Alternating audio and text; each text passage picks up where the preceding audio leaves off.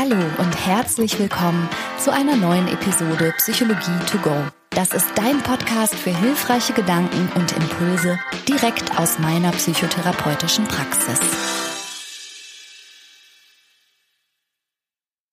Hey, cool, dass du eingeschaltet hast. Als aller allererstes möchte ich mal von Herzen Danke sagen. Wir hatten einen Live-Auftritt in Köln und es war so wunderbar, Hörerinnen und Hörer dort auch nochmal vor Ort live zu sehen. Und die nächste Gelegenheit steht schon vor der Tür. Wenn du Interesse hast, uns live in Nürnberg im Oktober zu sehen, dann halt mal Ausschau nach dem BR Podcast Festival. Und heute geht's in diesem Podcast mal um Vertrauen. Mein Mann Christian und ich, wir gucken gerne Serien. Ich möchte mich über die Qualität dieser Serien, die wir gucken, jetzt an dieser Stelle mal gar nicht auslassen. Aber neulich haben wir was geguckt, wo der etwas machohafte Hauptdarsteller mehr oder weniger nach meinem Gefühl alle fünf Minuten sowas gesagt hat wie, du musst mir jetzt vertrauen, Carol. Oder so. Und ich habe jedes Mal aufgejault und geschimpft. Und das mache ich übrigens immer. Es ist super, mit mir Filme zu gucken. Ich drücke dann auf die Pausentaste und lamentiere dann los und sag, wieso sollte sie ihm jetzt vertrauen? Was soll diese Unverschämtheit? Weil der Hauptdarsteller sich sehr überwiegend ziemlich unzuverlässig gezeigt hat bis dato, häufig schwer alkoholisiert ist, offensichtlich auch entgegen ihrer monogamen Erwartungshaltung an die Beziehung auch Außenbeziehungen pflegt und noch nicht mal erklärt, was jetzt eigentlich sein Plan ist. Also natürlich sind er und seine Partnerin in einer problematischen Situation. Es ist nicht ersichtlich, über welche Kompetenzen er jetzt ausgerechnet in dieser problematischen Situation verfügt, dass er jetzt einfach sagen kann, du musst mir jetzt vertrauen. Und dann meistens noch sowas wie, und frag nicht. Also Carol war in dieser Serie, sie hieß nicht wirklich Carol, das habe ich mir jetzt ausgedacht. Sie war dazu verdammt, äh, keine lästigen Fragen zu stellen und ihm gefälligst zu vertrauen. Und natürlich hat das amerikanische Seriennarrativ diesem leicht verbeulten Helden auch noch Recht gegeben. Und diese ganzen eigenmächtigen Entscheidungen, für die er Vertrauen eingefordert hat, die waren natürlich auch alle irgendwie goldrichtig. Ist ja klar. So, Carol hat das nicht weiter hinterfragt, ich aber umso mehr und habe mir über Vertrauen Gedanken gemacht. Was ist eigentlich Vertrauen? Wie entwickelt es sich? Wie geht es kaputt? Und wie kann man es reparieren? Das ist also das Thema der heutigen Podcast-Episode. Vertrauen schenken, Vertrauen verlieren und Vertrauen gewinnen oder wiedergewinnen. Also es gibt ja Emotionen, die sind in ihrer Bedeutung und in ihrer Tiefe für unser menschliches Zusammenleben wirklich kaum zu überschätzen. Und eine dieser Emotionen ist definitiv Vertrauen. Es gab eine Parship-Befragung unter mehr als 2000 Teilnehmenden und die hat ergeben, dass 77 Prozent Vertrauen für den wichtigsten Faktor für das Gelingen einer Beziehung halten. Und ich glaube halt, das gilt nicht nur jetzt wie im Falle von Parship für partnerschaftliche Beziehungen, sondern natürlich ist Vertrauen auch das Fundament von unserem gesamten menschlichen Miteinander. Nicht nur in Freundschaften, sondern auch am Arbeitsplatz und in unserem gesamten Sozialkontext spielt Vertrauen eine ganz, ganz wichtige Rolle. Und fast nichts verletzt uns so doll, wie wenn unser Vertrauen missbraucht oder ausgenutzt wurde.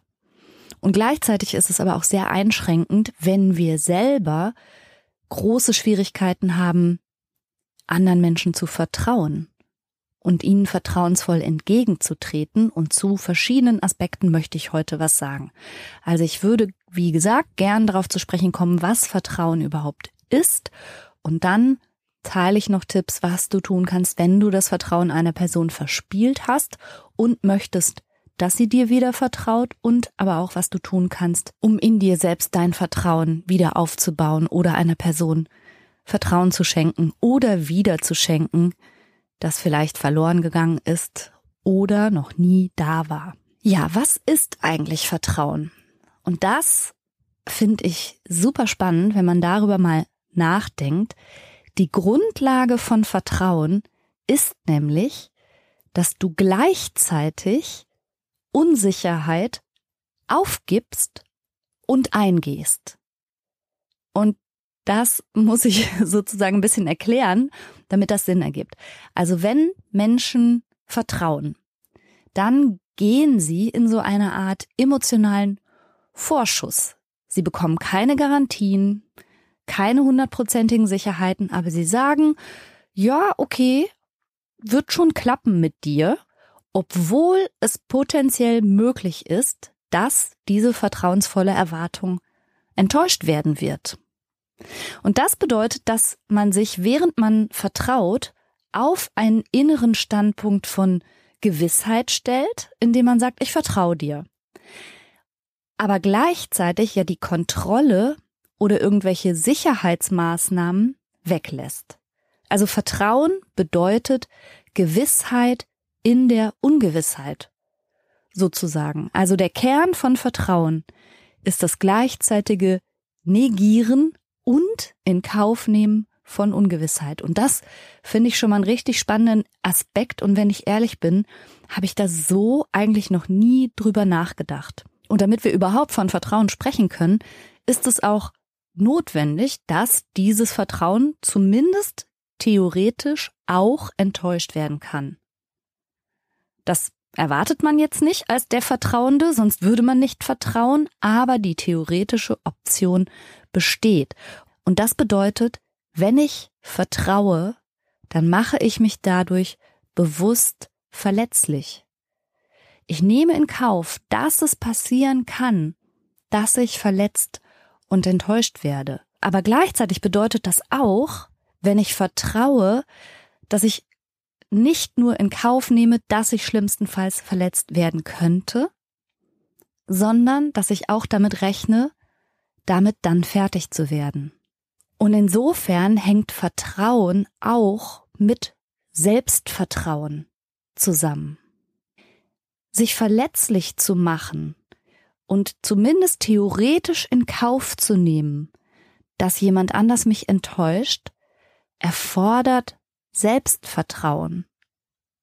Nur Menschen mit Selbstvertrauen können Verletzlichkeit zulassen und auch die Möglichkeit einer Verwundung.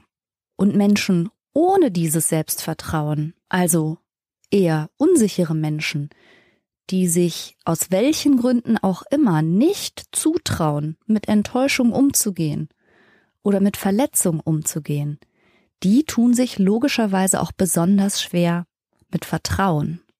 Und sie begegnen ihrer Angst vor Verletzung und Enttäuschung nicht mit Vertrauen, sondern mit Kontrolle.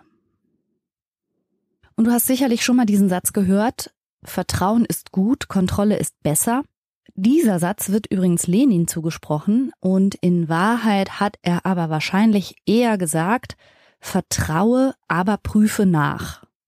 Und dieser Satz ergibt überhaupt gar keinen Sinn, denn Vertrauen bedeutet ja genau, dass man eben nicht nachprüft und nicht kontrolliert. Also sollte das der wahre Satz von Herrn Lenin gewesen sein, dann finde ich den noch dümmer als Vertrauen ist gut, Kontrolle ist besser. Also zu sagen, ich vertraue dir, dass du deine Hausaufgaben machst und sie dann aber sich doch zeigen zu lassen, ist ja eben genau nicht Vertrauen. Genauso wie ich vertraue dir doch, dass du unsere Beziehung genau wie ich als exklusiv und monogam betrachtest und dann aber heimlich ins Handy zu gucken, das ist eben kein Vertrauen.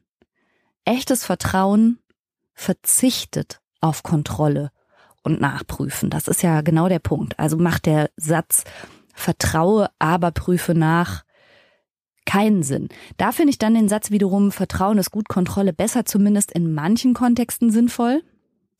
Ich würde ihn jetzt nicht gerade zum Lebensmotto erheben und schon gar nicht zu einem Motto für die Liebe, aber ich sag mal für einen Lebensmittelkontrolleur oder wenn man, so wie ich heute, ich habe heute Pilze gesammelt, da finde ich jetzt Kontrolle schon ein bisschen besser als Vertrauen. Aber ich rede ja jetzt hier und heute über Beziehungen, über enge zwischenmenschliche Beziehungen und über Vertrauen.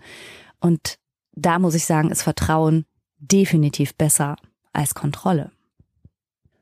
Und um nochmal auf diesen Aspekt zu kommen, auf den Zusammenhang zwischen Angst und dem dadurch erwachsenen Bedürfnis nach Kontrolle und Sicherheit und Nachprüfen und so weiter, da bin ich auf einen interessanten Aspekt gestoßen in einem Interview mit Professor Nils Bierbaumer. Den kennst du vielleicht, der hat mehrere Bücher geschrieben, er ist Neurowissenschaftler und ein Buch von ihm heißt Vertrauen, ein riskantes Gefühl. Und ihm gemäß scheint Vertrauen ein Gefühl zu sein, das jetzt rein hirnphysiologisch schwer abbildbar ist. Also es ist nicht so, dass jetzt ein Hirnareal aufleuchtet, wenn man gerade Vertrauen ganz doll spürt, sondern ich stelle mir das jetzt, nachdem ich diese Äußerungen in dem Interview von ihm gelesen habe, ein bisschen so vor. Stell dir vor, du hättest zwei große Regler im Kopf, die in einer gewissen Abhängigkeit voneinander stehen. Der eine Regler ist die Angst und der andere Regler ist das Vertrauen. Und wenn die Angst raufgeht, dann geht das Vertrauen runter. Und wenn das Vertrauen raufgeht, geht die Angst runter. Sehr, sehr ängstliche Menschen, sagt Professor Bierbaumer, können nicht vertrauen. Das heißt, bei denen ist die Angst so im Anschlag, dass der Regler für Vertrauen komplett runterreguliert ist. Es ist also ein Wechselspiel. Wenn jetzt die Angst nach und nach runtergeht und gelindert wird, dann kann Vertrauen in dem Ausmaß auch wachsen. Das ist also ein Wechselspiel. Und als Hirnforscher hat Professor Bierbaumer noch was Interessantes gesagt. Er hat nämlich gesagt, dass Menschen, die gar keine Angst empfinden, wie zum Beispiel Menschen mit psychopathischen Zügen, die empfinden auch gar kein Vertrauen. Und das finde ich spannend. Also es gibt eine Wechselwirkung zwischen Vertrauen und Angst und Vertrauen kann heilsam gegen die Angst sein, erfordert aber auch gleichzeitig diese leichte Spannung und zumindest die Fähigkeit, Angst zu empfinden. Was die Angst tatsächlich nicht lindert, ist eben Kontrolle. Aber da komme ich später nochmal drauf zu sprechen. Wenn man mal so darüber nachdenkt, was Vertrauen in unserem täglichen Tun so bedeutet, dann fällt einem eigentlich relativ schnell auf, dass ja nahezu jede Tätigkeit außerhalb unserer ganz, ganz alltäglichen Routine so ein gewisses Ausmaß an Vertrauen und auch Selbstvertrauen braucht, weil wir ja im Grunde ständig auf irgendwas Neues zugehen, von dem wir nicht so haargenau wissen, was passieren wird. Und wie gesagt, wir bekommen keine Garantien ausgestellt, wir bekommen kein Drehbuch in die Hand gedrückt und keine Textpassagen, wie das laufen wird. Und nochmal, es gibt Menschen, die reagieren auf diese Verunsicherung mit dem Versuch von Kontrolle, indem sie genau das tun, indem sie sich selbst Drehbücher ausdenken, indem sie versuchen, sich Sicherheit zu suggerieren, indem sie irgendwie sich vorstellen, wie das werden wird und wie das da aussehen wird oder indem sie bestimmte Autostrecken schon mal per Google Street View abfahren, ne, und einfach schon mal versuchen, sich Sicherheit über Kontrolle zu geben. Das ist die eine Möglichkeit, dieser Angst und Verunsicherung zu begegnen. Die andere Möglichkeit ist Vertrauen und Selbstvertrauen. Also Menschen, die weder sich selbst noch ihrem Umfeld mit Vertrauen begegnen, sind deutlich weniger bereit, sich auf so Unwägbarkeiten einzulassen oder mal was Neues auszuprobieren und ihre gewohnten Pfade zu verlassen. Und Menschen dahingegen, die sowohl ihren eigenen Fähigkeiten und Kompetenzen vertrauen, als auch den Mitmenschen in ihrem Umfeld, die gehen halt los und sagen, ja, wird schon werden. Ich gucke mich da mal um und irgendjemand wird mir helfen, wenn ich nicht weiterkomme. Und wahrscheinlich kannst du dich gedanklich jetzt auch eher der einen oder der anderen Fraktion zuschlagen, wenn du mal darüber nachdenkst. Und du kannst ja mal darüber nachdenken, was das über dein Vertrauen und über dein Selbstvertrauen sagt bisschen tückisch ist an der Strategie des Vorausplanens natürlich, dass man sich ja die Möglichkeit, eine gute Erfahrung ohne Vorbereitung zu machen, im Grunde nimmt. Also das heißt, wenn zum Beispiel Kolleginnen oder Kollegen zu mir in die Selbsterfahrung kommen, in die Praxis, mitten in der Stadt, dann weiß ich, sind immer welche dabei, die haben schon Tage vorher geschaut, wie lang werde ich genau unterwegs sein? Wo ist das nächste Parkhaus? In welchem Stockwerk hat die ihre Praxis? Also teilweise haben sie sich dann auch schon Bilder von der Praxis angeschaut und so. Und die haben sich irgendwie mental maximal vorbereitet, weil sie ein bisschen verunsichert sind wegen der Selbsterfahrung und nicht wissen, was sie da erwartet. Und andere, die denken an dem Morgen, wenn es losgeht, ach, heute Selbsterfahrung. Jo, da mache ich mich mal auf die Socken und die kommen auch an. Diejenigen, die sich jetzt so maximal vorbereitet haben, sitzen ja aber vielleicht dem Irrtum auf, dass alles nur deshalb so geschmeidig gegangen ist, weil sie sich so stark vorbereitet haben und weil sie so viel kontrolliert und vorweggenommen haben gedanklich. Tatsächlich kommen die anderen aber ja genauso entspannt und pünktlich bei mir an in aller Regel. Also vielleicht magst du da mal drüber nachdenken, was sagt es über dein Vertrauen in deine eigenen Fähigkeiten und Kompetenzen, Situationen zu handeln und spontan zu reagieren und was sagt es über dein Vertrauen auch in deine Mitmenschen oder dass du andere fragen könntest, wenn du gerade nicht weißt, wo die Straße ist und so weiter und so weiter. Fand ich einen ganz spannenden Gedanken. Meiner Erfahrung nach sind diejenigen, die so viel Kontrolle und Sicherheit brauchen und wo ich mir vorstelle, dass ihr Regler für Angst eben auch sehr hochgefahren ist, die sind häufig sehr gestresst und sehr unter Druck und auch viel unentspannter als die etwas vertrauensvolleren Menschen. Und so ganz grundsätzlich haben wir uns ja, glaube ich, darauf verständigt, so gesamtgesellschaftlich und auch in Beziehungen, dass Vertrauen schon was Gutes ist und vielleicht auch eine sehr, sehr nützliche Alternative zur Kontrolle und zur Angst. Und dann stellt sich natürlich die Frage, wie entsteht denn Vertrauen? Und da würden Entwicklungspsychologen und Psychologinnen zum Beispiel vom Urvertrauen sprechen. Den Begriff haben ja fast alle Menschen schon mal gehört. Das geht zurück auf Eric Erickson. Der hat ein tiefenpsychologisches Modell entwickelt, das besagt, dass Menschen vor allen Dingen in ihren ersten beiden Lebensjahren ein sogenanntes Urvertrauen aufbauen. Und dieses Urvertrauen entwickelt sich gut oder eben nicht so gut, je nach Beziehungsqualität zu den Bindungspersonen, was meistens die Eltern sind. Das heißt, wenn es den Eltern ganz gut gelingt, ihrem kleinen Kind zu vermitteln, dass die Welt ein guter Ort ist und dass ich als Mensch Zuwendung erfahre und dass ich darauf vertrauen darf, dass meine Anliegen wahrgenommen werden und dass meine Bedürfnisse befriedigt werden und so weiter, dann prägt das das ganze Leben und, so sagt Herr Erickson, ist auch nicht mehr so veränderbar. Und ein anderer Entwicklungspsychologe, Petermann, der hat gesagt, dass sich ohne Vertrauen gar keine stabile Persönlichkeit entwickelt. Das ist ja schon harter Tobak, wenn man davon ausgehen müsste, dass das sowas wie ein unveränderliches Persönlichkeitsmerkmal ist. Ich teile das so uneingeschränkt nicht.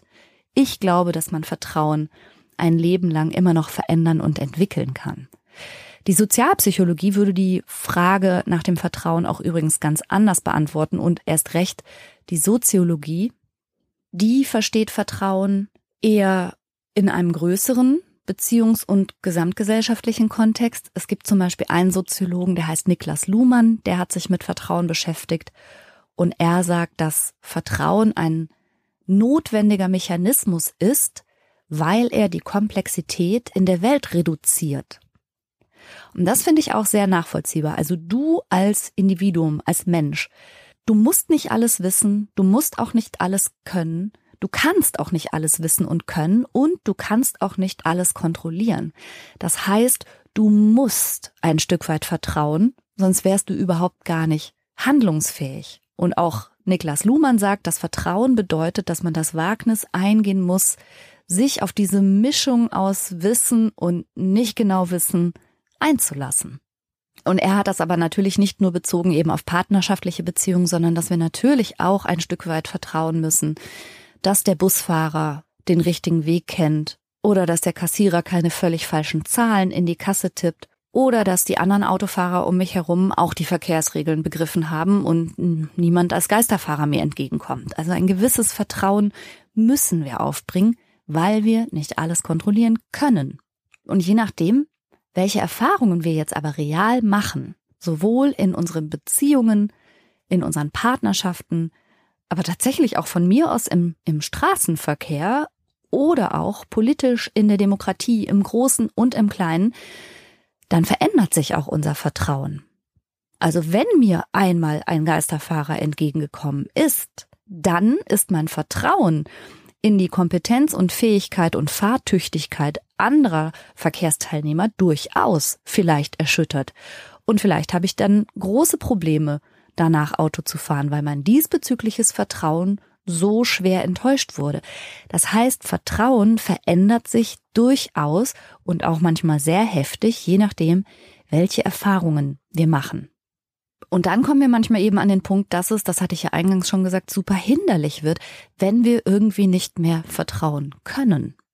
Und das bedeutet, dass Vertrauen offensichtlich ja nicht nur eine Emotion ist, sondern auch in gewisser Weise eine Notwendigkeit und manchmal auch eine Entscheidung. Und ich hatte ja eingangs schon erzählt, dass ich diesen Satz, du musst mir jetzt aber vertrauen und am besten auch noch bedingungslos, wirklich schwierig finde und Vertrauen eben für nicht einforderbar halte. Und meine spontane Ablehnung gegen diesen Satz war, glaube ich, auch richtig. Zumindest sagt die Forschung, um zu vertrauen, braucht es gute Gründe. Ich habe bereits umrissen, dass der Serienheld in meinen Augen keine besonders guten Gründe geliefert hat, ihm zu vertrauen. Die Forschung hat das noch ein bisschen genauer gesagt. Also Vertrauen fällt nicht vom Himmel, sondern es braucht gute Gründe. Und ein guter Grund, anderen Menschen zu vertrauen, kann schlicht und einfach die Vernunft sein. Es kann eine Vernunftentscheidung sein, anderen zu vertrauen. Also wenn ich zum Beispiel die Chefin von einer großen Firma bin und natürlich habe ich weder die Ressourcen noch die Zeit, noch die Kapazität, noch die Lust, jeden einzelnen Mitarbeiter und jede einzelne Mitarbeiterin ständig zu kontrollieren. Also versuche ich, bestimmte Kriterien für mich festzulegen. Und wenn die erfüllt sind, zum Beispiel, dass ich sage, eine Person muss das und das Zeugnis mitbringen oder die und die Kompetenz oder Fertigkeit oder eine Empfehlung von jemand, der bereits bei mir im Betrieb arbeitet oder muss die und die Uni besucht haben, was weiß ich. Also ich lege sozusagen Kriterien für mich fest und dann wäge ich ab, wenn diese Kriterien erfüllt sind, dann ist es sowas wie eine, eine Wette, die ich eingehe mit einem in meinen Augen dann kalkulierbaren Risiko. Also ich erwarte, dass eine Person, die die und die und die Kriterien erfüllt, wahrscheinlich in Zukunft meinen Erwartungen gerecht werden wird. Und da mache ich so eine Risikoabwägung sozusagen, mal mehr, mal weniger bewusst und dann entscheide ich das. Und das ist dann auch vernünftig. Also zumindest aus Sicht jetzt von mir als Chefin. Manchmal macht's das für Bewerber und Bewerberinnen super blöd, wenn sie nämlich irgendwie frisch von der Uni kommen sollen, das ganz aktuelle Wissen mitbringen, aber am liebsten 20 Jahre Berufserfahrung. Das würde aus Sicht der Chefin vielleicht die Risiken minimieren, einem das Vertrauen entgegenzubringen. Es ist nur leider unmöglich. Also da muss man vielleicht auch manchmal die Kriterien überdenken, die man da gerne erfüllt hätte. Und es gibt natürlich auch im privaten Bereich solche Kriterien, jemandem vernünftigerweise zu vertrauen oder nicht zu vertrauen. Also dieser Serienheld zum Beispiel, der war definitiv kriminell, der war häufig alkoholisiert, der hat's mit der Treue in der Partnerschaft nicht genau genommen, obwohl das anders abgesprochen war und so weiter. Also es gab in meinen Augen sehr viele vernünftige Gründe, diesem Mann absolut kein Vertrauen mehr entgegenzubringen. Und so kann man das natürlich in, in Freundschaften auch irgendwie sehen. Also wenn ich zum Beispiel sehe, dass eine Person sehr viel lästert und sich ständig bewertend oder negativ über andere Menschen auslässt und mich aber dabei interessanterweise ins Vertrauen zieht, weil lästern ist ja häufig sowas wie, hey, ich muss dir mal was erzählen, also vermeintlich vertraulich, ist das für mich persönlich jetzt aber ganz und gar kein gutes Signal. Das ist für mich persönlich ein Signal über die Integrität und Vertrauenswürdigkeit dieser Person, dass ich sie eben, selbst wenn sie gerade im Subtext so tut, als würde sie mir was anvertrauen, persönlich für nicht vertrauenswürdig halte. Also Vertrauen kann auf einer Vernunftentscheidung basieren und man kann aus vollem Herzen entscheiden, nee, dir zu vertrauen wäre super unvernünftig oder ja, wir kennen uns zwar nicht gut, aber nach allem, was ich jetzt so von dir weiß und gehört habe und vom Eindruck her, gebe ich dir mein Vertrauen. Ein weiterer Grund, anderen Menschen zu vertrauen, und das klingt jetzt vielleicht erstmal ein bisschen komisch, ist Routine. Wenn du irgendwo arbeitest und da eine bestimmte Rolle auskleidest, dann wird dir wahrscheinlich automatisch in dieser Rolle Vertrauen entgegengebracht. Also das geht mir so als Therapeutin, aber wenn ich zum Beispiel im Zahnarztsessel schon liege und dann kommt die Person rein mit einem Kasak an und setzt sich auf den Drehstuhl, dann gehe ich schon davon aus, dass diese Person Zahnmedizin studiert hat und weiß, was die tut. Also das lasse ich mir jetzt nicht noch äh, beweisen und zeigen und will die Zeugnisse und die Zusatzqualifikationen sehen, sondern ich vertraue da einfach drauf. Ich vertraue, dass Menschen sich einigermaßen an ihr Skript halten. Und ich zum Beispiel habe auch keine Flugangst, auch noch nie gehabt, weil ich einfach glaube, dass es ja der Beruf und die Expertise von Menschen ist, abzuchecken, ob jetzt dieses Flugzeug flugtauglich ist oder nicht. Das ist sozusagen deren Skill, nicht meiner. Ich kann es nicht kontrollieren. Ich wüsste noch nicht mal, wonach ich gucken müsste. Also ich kann es nicht kontrollieren. Andere Leute sind da aber gerade in ihrer beruflichen Tätigkeit. Ich gehe davon aus, die wollen auch alle heile zu Boden kommen. Niemand hat ein Interesse daran, aus Larifari-Gründen auf dem nächsten Berg aufzusetzen. Und insofern lehne ich mich zurück und vertraue. Vertrauen im Anschlag, Angst ganz weit unten. Das funktioniert bei vielen Leuten nicht. Das ist mir bewusst. Also genau dieses Problem äußern ja ganz viele Menschen, nicht nur die mit Flugangst, sondern überhaupt Menschen mit Angststörungen, dass sie eben so schwer ertragen können, dass sie keine Kontrolle haben, keine hundertprozentige Sicherheiten und auch keine Garantien. Das ist für Menschen mit Angststörungen ja genau das Problem. Und deshalb versuchen sie für noch mehr Kontrolle und noch mehr Sicherheit zu sorgen, beziehungsweise sich vermeintlich gefährlichen Situationen nicht auszusetzen. Aber die Lösung würde vielleicht darin bestehen, mehr zu vertrauen. So wie wir es ja routinemäßig ohnehin alle immer machen. Wie gesagt, der Busfahrer wird schon die Strecke fahren, die Kassiererin wird schon Zahlen lesen können.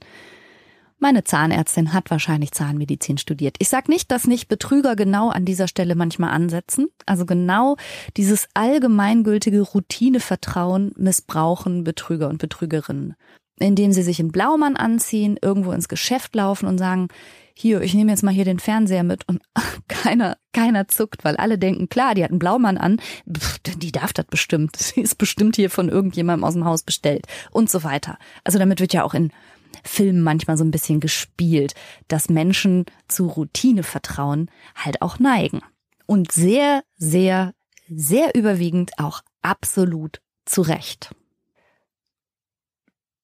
Und der dritte Grund für Vertrauen und Vertrauensbildung sind Gute Erfahrungen. Eine Folge von guten Erfahrungen, die ich eben genau mit dem Konzept Vertrauen gemacht habe. Also wenn in meinem Leben oder in meinen Beziehungen oder in meinen Freundschaften oder von mir aus im Straßenverkehr so weit immer alles ganz gut gegangen ist, dann habe ich keinen Grund, das Konzept Vertrauen in Zweifel zu ziehen und bleib deswegen auch dabei. Also Vertrauen wächst auch aus guten Erfahrungen, die man gesammelt hat. Und dieser dritte gute Grund für Vertrauen ist natürlich die relevanteste Dimension, wenn wir jetzt über zwischenmenschliche Beziehungen reden. Wer übrigens mehr darüber äh, lesen möchte, über die drei guten Gründe für Vertrauen, da verweise ich auf Guido Möllering und er hat geschrieben über Trust, Doppelpunkt, Reason, Routine und Reflexivity. Also in Freundschaften oder gerade auch in Liebesbeziehungen fällt es Menschen oft sehr schwer, routinemäßig einfach mal ins Vertrauen zu gehen, gerade wenn sie keine guten Erfahrungen gemacht haben und wenn es sich für sie einfach vernünftiger und sicherer anfühlt, nicht zu vertrauen. Ich hatte ja schon die Parship-Befragung zitiert, nach der fast 80 Prozent der Befragten Vertrauen für den Top-1-Faktor einer gelingenden Beziehung halten. Und wie gesagt, ich glaube, das kann man übertragen auf alle Arten von nahen Beziehungen, nicht nur Liebesbeziehungen. Und Vertrauensmissbrauch ist einfach wiederum für jede Art Beziehung, egal ob Freundschaft innerhalb der Familie oder innerhalb der Liebesbeziehung, meistens ein riesig großer Knacks, wenn nicht sogar der Todesstoß für diese Beziehung.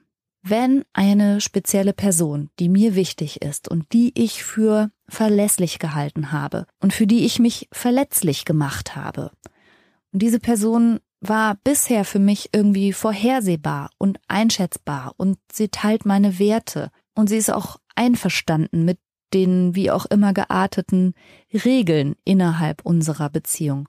Und plötzlich verstößt diese Person gegen diese Regel.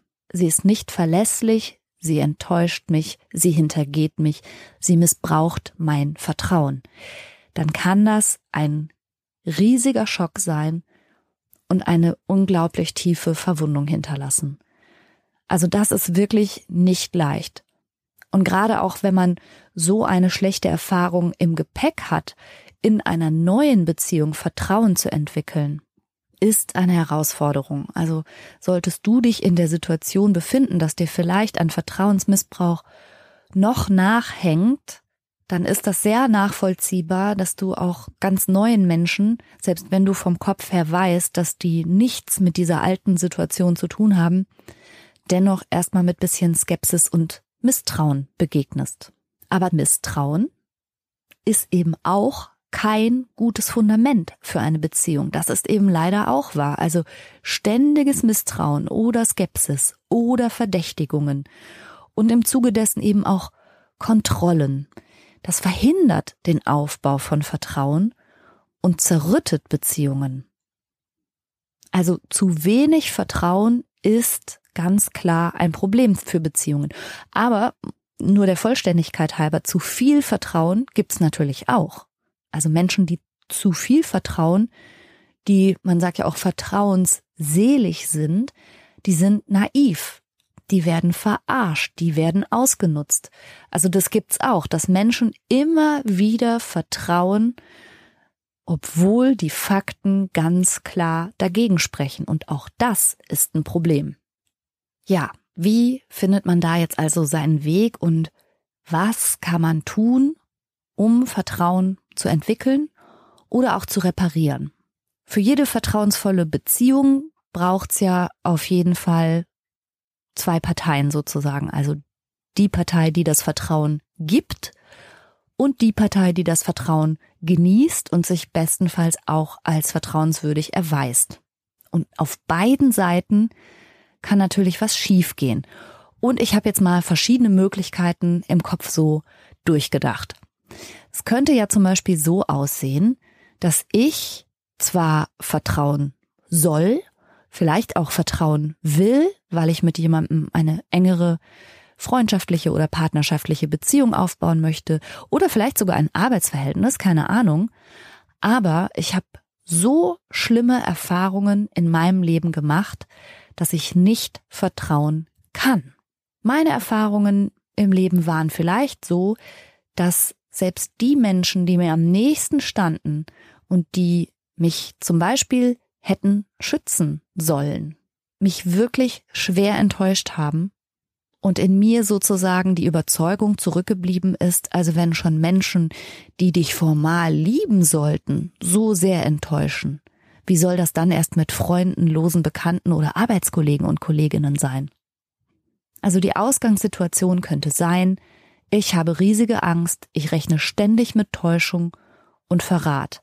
Und Vertrauen und Selbstvertrauen ist so ungefähr das Letzte, was ich fühlen kann.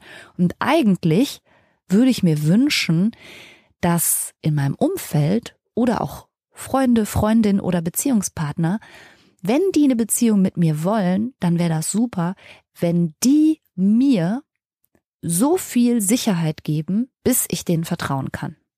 Also ich würde mir dann zum Beispiel wünschen, dass die sich so und so oft melden, dass ich natürlich ins Handy gucken darf, dass sie am liebsten nichts ohne mich machen oder was auch immer meinem Sicherheitsbedürfnis entspricht. Und jetzt ist mir aber gleichzeitig bewusst, dass das so kontrollierend ist und so einschränkend für meine Mitmenschen, für meine Partnerin, meinen Partner oder wie auch immer und teilweise vielleicht sogar richtig paranoid wirkt, dass das in der Regel Menschen in die Flucht treibt. Was mich wiederum in meiner Überzeugung bestärkt, dass ich ja scheinbar sowieso niemandem vertrauen kann. Ich steck also in einem Teufelskreis fest. Und wenn ich jetzt aber verstanden habe, dass Kontrolle und Sicherheit keine Lösung ist, wie kann ich denn Vertrauen entwickeln? Das könnte eine Frage sein. Ein weiteres Vertrauensproblem könnte so aussehen. Ich kann vertrauen und eigentlich rechne ich auch in der Regel mit nichts Bösem. Und auch in meiner Partnerschaft hätte ich jetzt die Hand ins Feuer gelegt, dass wir uns zu 100 Prozent vertrauen können. Aber jetzt habe ich was erfahren, das mich so unfassbar verletzt und womit ich überhaupt nicht gerechnet hätte. Und jetzt gerade fühlt es sich so an, als wäre was in mir zerbrochen. Ich fürchte, dass ich nie wieder vertrauen kann. Und zwar nicht nur der Person, die mir das angetan hat, der würde ich vielleicht irgendwann ganz gerne wieder vertrauen, sondern ganz allgemein. Also dann könnte die Fragestellung lauten, wie kann ich lernen, wieder Vertrauen zu fassen, nachdem es einen Bruch gab? Und noch eine hypothetische Situation, wo es um Vertrauen geht, könnte so aussehen. Ich bin seit Jahren in einer Partnerschaft und jetzt bin ich aber am Arbeitsplatz in so eine flirty Situation geraten. Das war reizvoll und gleichzeitig, das ist mir bewusst auch irgendwie richtig dumm. Auf der Weihnachtsfeier sind wir uns dann auch noch echt nahe gekommen und danach haben wir uns auffällig viel geschrieben, so dass ich mein Handy irgendwann immer mit mir rumgetragen habe, damit das nicht so auffällt, aber das war natürlich erst recht auffällig. Und meine Partnerin oder mein Partner ist misstrauisch geworden. Und dann habe ich angefangen zu lügen, eigentlich nur um die Wogen zu glätten und weil ich dachte, ich kriege das schon irgendwie hin und ich will ja auch keinen verletzen. Aber letztlich ist natürlich dann doch alles aufgeflogen und jetzt steht meine Partnerschaft auf der Kippe. Und ich bin selber geschockt und ich weiß auch nicht, wie das passieren konnte. Das Vertrauen ist zerbrochen und ich frage mich, wie ich das wieder gut machen kann. Also dann würde die Frage lauten, was kann ich dafür tun, um Vertrauen, das jemand in mich verloren hat, zu reparieren? Und zu all den Fragen habe ich ein paar hoffentlich hilfreiche Hinweise zusammengetragen. Also über allem steht, glaube ich, erstmal die Kommunikation. Also wenn du zum Beispiel die Person bist, die ganz grundsätzlich Vertrauensprobleme hat oder auch einen Rucksack mit sich rumschleppt in jede neue Beziehung, der angefüllt ist mit negativen Vertrauenserfahrungen, mit schlimmen Enttäuschungen und so weiter, dann sprich das an. Und zwar jetzt nicht, um das zur Aufgabe für die andere Person zu machen, so nach dem Motto, ja, komm, jetzt zeig mal, wie du das schaffst, mich von dir und deiner Vertrauenswürdigkeit zu überzeugen, sondern nur, damit die andere Person weiß, woran sie bei dir ist wenn du ein Mensch bist, der vor dem Hintergrund der eigenen Biografie große Vertrauensprobleme hat, dann ist das, wie ich immer sage, ein Inside-Job. Und zwar deiner. Und du kannst natürlich um Geduld bitten und auch manchmal um Nachsicht und Verständnis. Aber je nachdem, über was für ein Ausmaß an schlechter Beziehungserfahrung wir sprechen, oder ob du vielleicht sogar eine Angststörung entwickelt hast oder so etwas, dann ist es vielleicht sogar notwendig, dass du dir therapeutische Unterstützung suchst und Biografiearbeit machst, um überhaupt neuen Menschen in deinem Leben mit Vertrauen begegnen zu können. Gerade wenn die Angst sehr groß ist und wir hatten ja eingangs schon gesagt oder Herr Bierbaumer hat gesagt, wenn der Angstregler ganz hoch gedreht ist, dann ist Vertrauen ausgeschlossen, aber Kontrolle ist eben für eine Beziehung auch keine Lösung und auch nicht für eine Freundschaft. Dann ist das sicherlich eine gute Idee, wenn du dir da für dich Hilfe suchst. Aber das darüber reden ist auf jeden Fall auch schon mal ein ganz, ganz wichtiger Faktor. Weil egal über welche Vertrauensproblematik wir gerade sprechen, es steht überhaupt nicht zu erwarten, dass sich das von alleine irgendwie löst. Und man sagt zwar immer, ja, die Zeit heilt alle Wunden, aber ab da äh, bin ich so ein bisschen skeptisch, ob das stimmt, ob da einfach nur Gras drüber wachsen muss. Also ich finde Gespräche schon immer hilfreich. Und übrigens, wo wir gerade über Zeit sprechen, Vertrauen wächst langsam. Das ist auch die Wahrheit. Also schlechte Vertrauenserfahrungen, die hinterlassen tiefe Spuren und sie beeinflussen natürlich, wie wir in Zukunft in Vertrauenssituationen reagieren werden. Und je schlechter die Erfahrung war, je länger sie andauerte, je schockierender sie war, umso mehr wird das wahrscheinlich auch einfach Spuren hinterlassen. Und es ist ja auch nachvollziehbar, dass um so eine Verletzung in Zukunft nie wieder erleiden zu müssen, einige Menschen dann auch einfach aus Selbstschutzgründen sich denken, nö, niemandem zu vertrauen ist der beste Schutz. Und das führt aber, wie gesagt, dann auch zu sehr dysfunktionalen Partnerschaften, die dann von Kontrolle und Eifersucht und weiß ich nicht was geprägt sind. Oder aber auch zur Isolation, weil man überhaupt keine Beziehungen mit niemandem mehr eingehen mag. Das heißt, Selbstreflexion ist bei jeder Art von Vertrauensproblem schon ein wichtiger Punkt. Also versteh, warum du so verletzt bist, was dir passiert ist und was das für dich bedeutet. Und sortier auch mal ein, was genau ist die Enttäuschung. Du weißt, dass ich ja auch immer, wenn es um Enttäuschung geht, dazu ermuntere, auch mal ehrlich, auch wenn es weh tut, dahin zu schauen, na, worin bestand denn die Täuschung? Hast du vielleicht etwas erwartet, was so nicht möglich war? Oder wart ihr euch da einfach nicht einig, du und die Person, die dich jetzt so enttäuscht hat oder dein Vertrauen missbraucht hast. Also beleuchte mal, was da eigentlich genau passiert ist. Dann hatten wir gesagt, dass Vertrauen ja nicht nur eine Emotion ist, die man hat oder nicht hat, sondern ein Stück weit auch eine Entscheidung. Und es ist eine Entscheidung, die man treffen kann, sich auf andere Menschen wieder oder überhaupt erstmals zu verlassen und einzulassen ohne ständige Sicherheitsüberprüfungen. Und da ist jetzt nicht die Rede davon, dass das einfach ist oder dass sich das cool anfühlt. Aber zu vertrauen ist ein Stück weit eine Entscheidung. Es gibt nur leider jetzt gar keinen Schalter, von dem man von Angst und Misstrauen auf Vertrauen klack umschaltet. Und gerade wenn du eben erst anfängst oder versuchst, Vertrauen zu entwickeln, oder wieder zu entwickeln, dann brauchst du diese bewusste Entscheidung und das kann ein richtiger Kraftakt sein.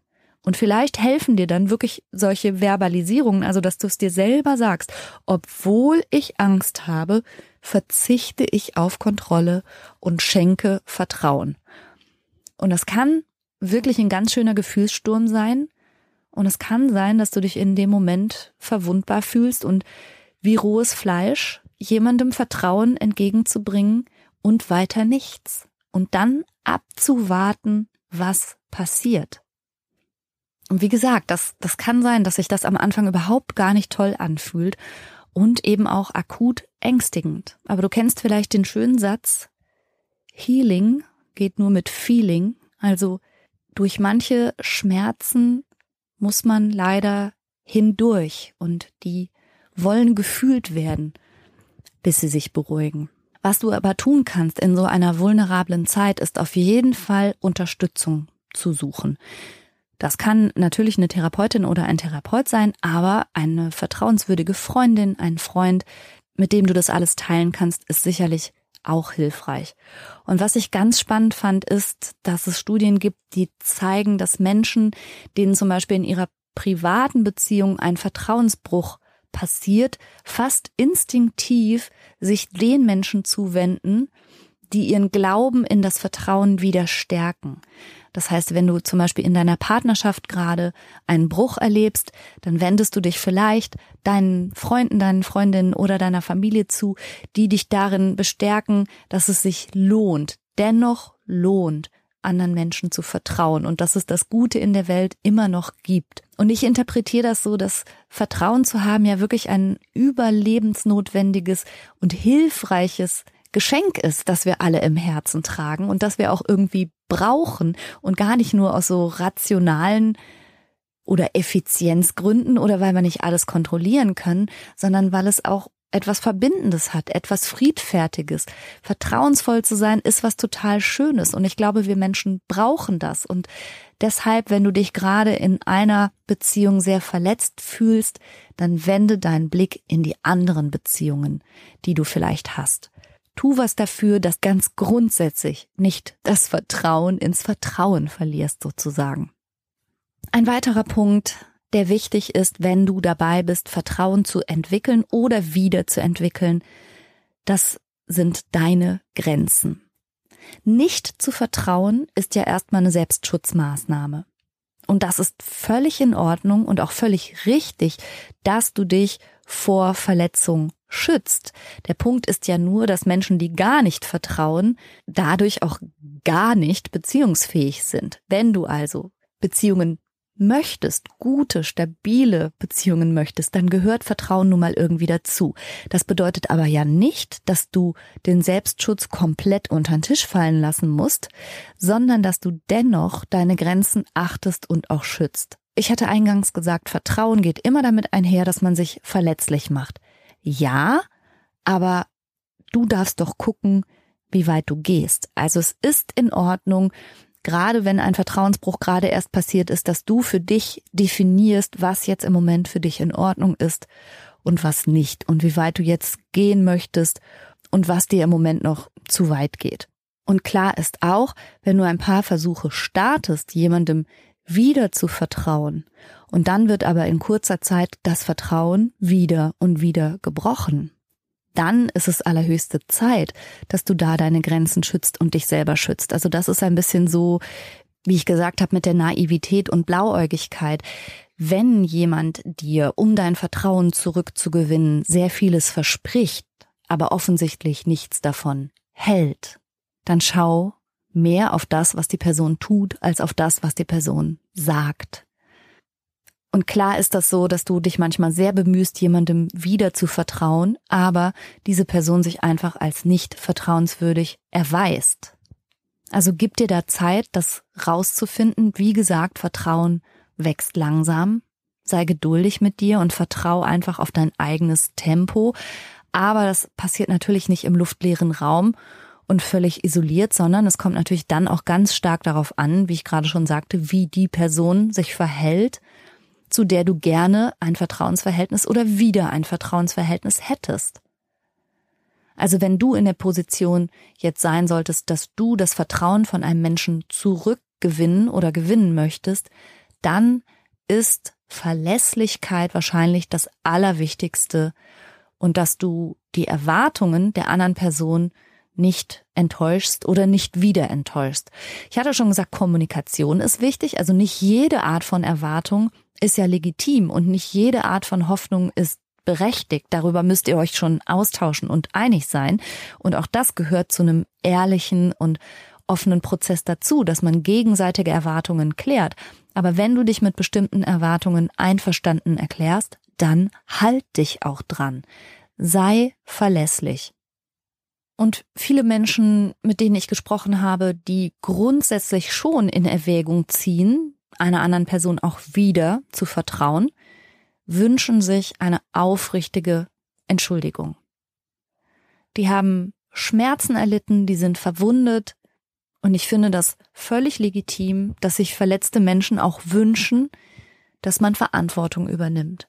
Also wenn du jemand bist, der in welcher Situation auch immer einer anderen Person eine Verletzung zugefügt hat, dann übernimm Verantwortung und entschuldige dich aufrichtig. Also auch da habe ich natürlich, das kannst du dir vielleicht vorstellen, in der Praxis schon ganz andere Sachen erlebt. Also dass eine Person die andere Person betrogen hat und dann aber überhaupt gar nicht die Verantwortung übernimmt, sondern dann so ein Schuldgeschiebe startet, bis hin zu eigentlich bist du ja im Grunde selber schuld, dass ich dich betrogen habe und du hast mich quasi zu diesem Vertrauensbruch getrieben und so weiter. Und das ist halt echt nicht gerade eine Einladung, dir je wieder zu vertrauen. Also Vertrauen bedeutet, sich verletzlich zu machen. Und wenn du die andere Person aber jetzt nun mal tatsächlich verletzt hast und dann auch noch sagst, tja, also aber im Grunde, im Grunde selber schuld und du bist da genauso dran beteiligt wie ich und es ist genauso dein Fehler wie mein Fehler, dann wird die verletzte Person dir wahrscheinlich kein Vertrauen mehr entgegenbringen und ihre Verletzlichkeit dir nicht gerade nochmal zur Verfügung stellen. Also das ist wirklich überhaupt kein geeigneter Weg, zurück zueinander zu finden. Also wenn du Vertrauen gewinnen oder zurückgewinnen möchtest, dann übernimm Verantwortung. Sich erneut für Vertrauen zu entscheiden, trotz Verletzung, ist für die verletzte Person schwer. Aber auch du, wenn du jetzt in dem Fall die Person bist, die den Vertrauensmissbrauch begangen hast, auch du hast natürlich unangenehme Gefühle auszuhalten. Und es wäre auch seltsam, wenn nicht. Du musst mit Schuldgefühlen fertig werden und vielleicht auch mit Schamgefühlen. Das ist deine Last an dem Ganzen, sozusagen. Also immer wenn Vertrauensbrüche in Freundschaften, in Partnerschaften oder sonst wo passieren, dann sind miese Gefühle im Spiel und die kommen vielleicht aus ein bisschen verschiedenen Ecken im Inneren, aber in aller Regel haben alle Beteiligten schlechte Gefühle.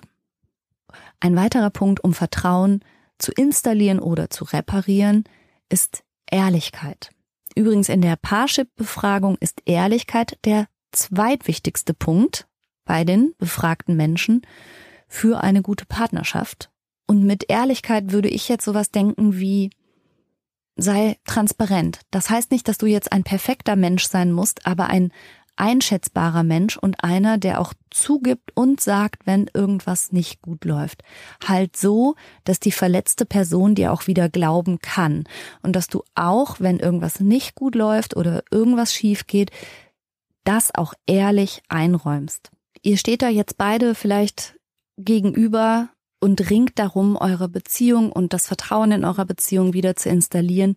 Und da hilft es halt überhaupt nicht, wenn man wichtige Dinge verschleiert oder unter den Tisch fallen lässt oder nicht zur Sprache bringt.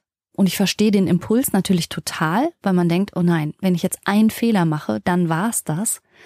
Aber in aller Regel wird es mehr honoriert, wenn man auch Fehler einräumt und anspricht, als wenn man die wiederum vertuscht und das wiederum blöd auffliegt und dadurch wiederum das Vertrauen missbraucht wurde.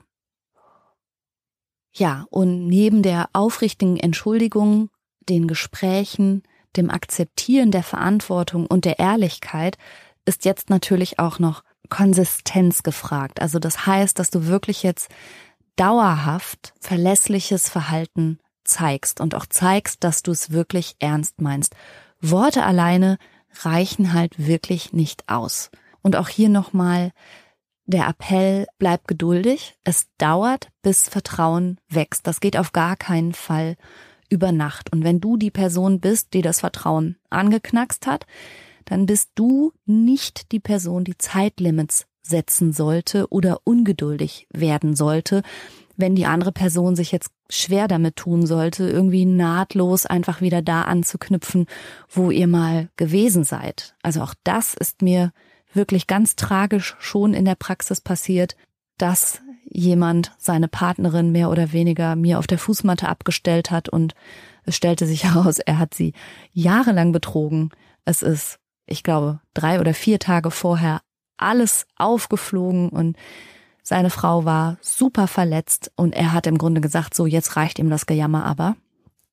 Und ich soll sie bitte schnell wieder parat kriegen, damit er es mit ihr überhaupt aushalten kann. Das ist exakt das Gegenteil von Vertrauen wieder aufbauen, wenn Zeitlimits gesetzt werden, wenn Genervtheit zum Ausdruck gebracht wird oder wenn man ungeduldig wird, dass die verletzte Person jetzt einfach nicht sofort wieder voll ins Vertrauen gehen kann. Also, was kannst du tun, um Vertrauen zu entwickeln oder wiederzuentwickeln, beziehungsweise es zu reparieren? Ein Punkt ist der Zeitgedanke. Es braucht Zeit und je tiefer die Spuren sind, die Vertrauensmissbrauch hinterlassen hat, desto länger wahrscheinlich. Selbstreflexion ist ein wichtiger Punkt. Was ist überhaupt genau passiert? Was ist meine Erwartungshaltung? Und worin lag vielleicht auch die Täuschung, so dass ich jetzt enttäuscht bin? Kommunikation und Gespräche sind wichtig. Schlechte Gefühle sind absolut zu erwarten. Sowohl wenn du versuchst, durch eine Entscheidung für Vertrauen dich einer anderen Person wieder anzunähern, obwohl die Angst noch so groß ist, als auch, dass du mit Scham oder Schuld leben musst, wenn du diejenige Person bist, die das Vertrauen vielleicht angeknackst hat. Ihr habt beide schlechte Gefühle und ganz ohne funktioniert's halt auch nicht. Man kann sich Unterstützung suchen, insbesondere wenn man die Person ist, die vielleicht das Vertrauen ins Vertrauen verloren hat, dann ist der Kontakt zu Freunden, Freundinnen, Familien und anderen Menschen ganz wichtig, damit man nicht so haltlos fällt oder das Vertrauen in die ganze Welt verliert. Grenzen zu setzen ist in Ordnung und man muss nicht nahtlos da wieder anfangen, wo man vor dem Vertrauensbruch gewesen ist, sondern man darf sich da schrittchenweise wieder annähern und dafür braucht es Geduld. Außerdem ist Ehrlichkeit wichtig und Verantwortungsübernahme und Taten sprechen manchmal mehr als Worte. Ja, das waren meine Gedanken zum Thema Vertrauen und wie immer wird's bei Instagram auf meinem Kanal, der heißt Franka-Chiruti-Psychologie, Posts zu dem Thema geben. Und ich freue mich sehr, wenn wir uns da noch ein bisschen über eure Erfahrungen mit Vertrauen oder auch Vertrauensmissbrauch oder auch Wiedervertrauen können, austauschen können. Vielen, vielen Dank fürs Zuhören und fürs Einschalten und wir hören uns gerne am nächsten Sonntag wieder. Tschüss!